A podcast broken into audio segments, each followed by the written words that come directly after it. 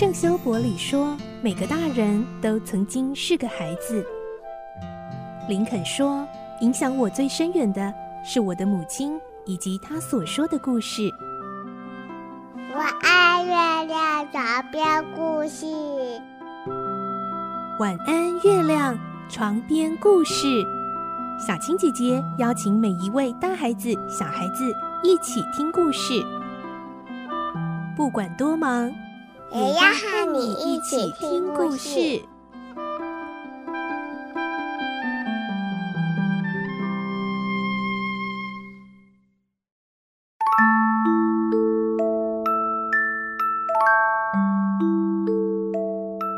晚安，欢迎你和我们一起听故事。我是小青姐姐，我们继续来听《科学怪人》，今天是三十二集。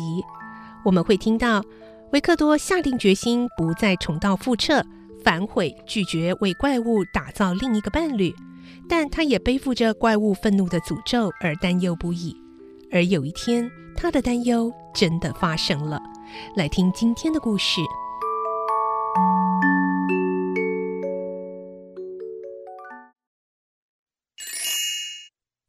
科学怪人三十二集，第三位罹难者。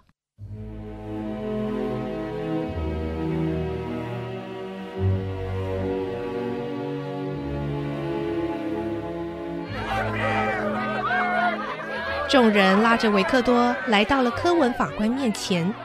科文法官看起来十分有威严，面对村人的七嘴八舌，只简短的下令。一个一个慢慢讲，村人们便开始叙述。好几个人说，前天晚上看到维克多鬼鬼祟祟的出海，小船上好像装了什么不寻常的东西。又有人说，昨晚在沙滩上发现一名年轻男子的尸体，加上维克多刚上岸时船上没有任何东西，因此村人判断。那个尸体是维克多从外地运到这里来丢弃的，只是维克多显然对这一带的海域很不熟悉，昨晚又碰到强烈的北风，以至于他连自己都不知道被吹回这个小岛。有人说：“好可怜啊！对啊，那个死者还很年轻呢，啊、大概不到二十五岁啊！对啊，就是人啊，是被勒死的啦！就差没呢，可怜呢。”一听到这里，维克多浑身发抖，一个恐怖的念头忽然飘现在他的脑海，他失控的大喊：“带我去看尸体！求求你们，带我去看尸体吧！”走进停尸间后，维克多只看了尸体一眼，就双腿一软，哭倒在地。果然不出他所料，这一名不幸的受害者正是亨利·科勒佛啊！亨利啊，亨利！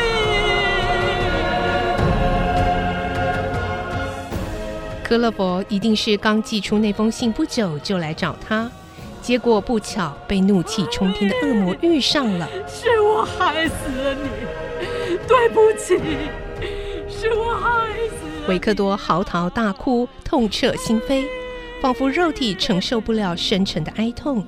浑身起了一阵强烈的痉挛，昏了过去。接下来是一场持续的高烧，他在这个小岛卧病了两个月。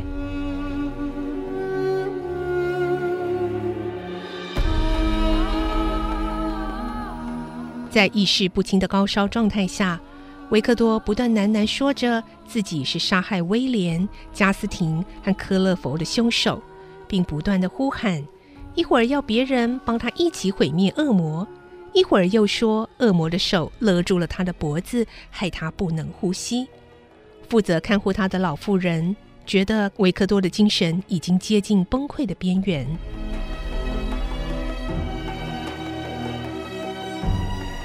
两个月后的某天早晨，维克多的病情稍稍稳定下来，意识也清楚许多。他发现自己置身于监狱中。一时之间还恍恍惚惚，感觉很不真实，不太确定到底发生了什么事。但等到他把片段的记忆串联起来后，又忍不住痛苦地呻吟起来。是我，我害死了，我害死了他们。我杀了你！我杀了你！呃，杀了我吧！杀了我吧！当科文法官领着从日内瓦远道而来的阿尔方斯前来探监时，维克多正在低低的啜泣。看到父亲，他有种恍如隔世的感觉，激动的久久说不出话来。孩子，瞧瞧，你被折磨成什么样子了？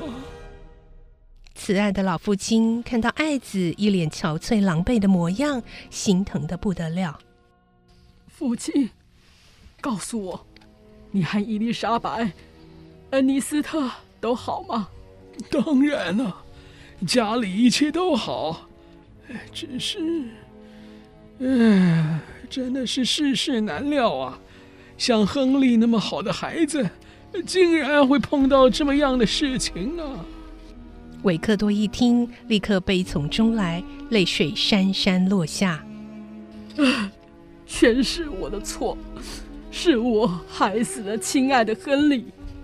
他对神明满怀热情，有那么多抱负等着他去实现，甚至马上就要前往印度，这是他的理想啊！天哪，是我毁了他，彻彻底底的毁了他。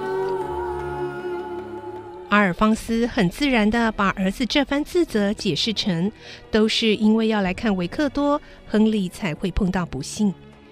因此，他爱怜的安慰着维克多说：“别这么说，这不是你的错。”然而，维克多还是在不断的痛哭自责：“都是我，都是我！天哪，父亲，怎么办？”可怕的命运纠缠上我了。这回阿尔方斯以为他是在担心审判的事，于是安慰说：“别担心啊，我会一直陪着你。而且啊，我们已经找到可以洗清你嫌疑的人了。”原来法院在维克多曾住过两个多月的奥克尼群岛找到了证人。证实他在案发前两天确实正在打包当时的租屋，并装载一些东西到一艘小船上。那个人发誓看到维克多当时只有提着篮子，而不是任何可以装得下尸体的东西。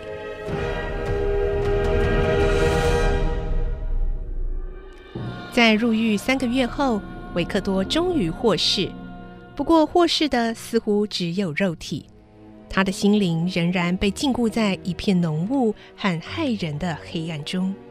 他经常看到幻象，有时候觉得看到亲爱的科勒佛，有时又觉得看到怪物浑浊的双眼正虎视眈眈地瞪着他。尽管经常处于失神状态，他还是认知到自己有个重大的责任，那就是尽速赶回日内瓦，保护亲爱的家人。并等着可恨的凶手出现。维克多发誓，只要怪物出现在面前，他一定会立刻亲手毁了他。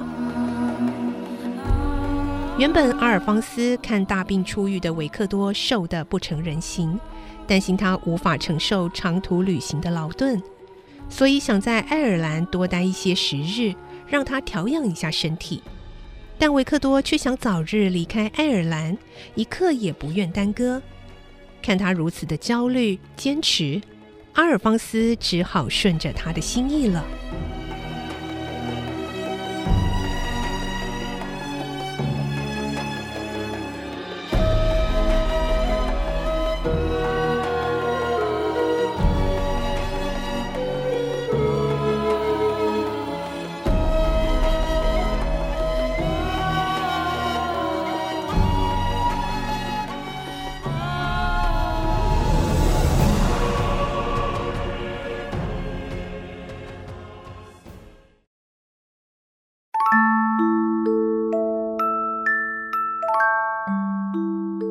今天的故事就先听到这里了，下个星期再继续来听科学怪人的故事。我是小青姐姐，祝你有个好梦，晚安，拜拜。小朋友要睡觉了，晚安。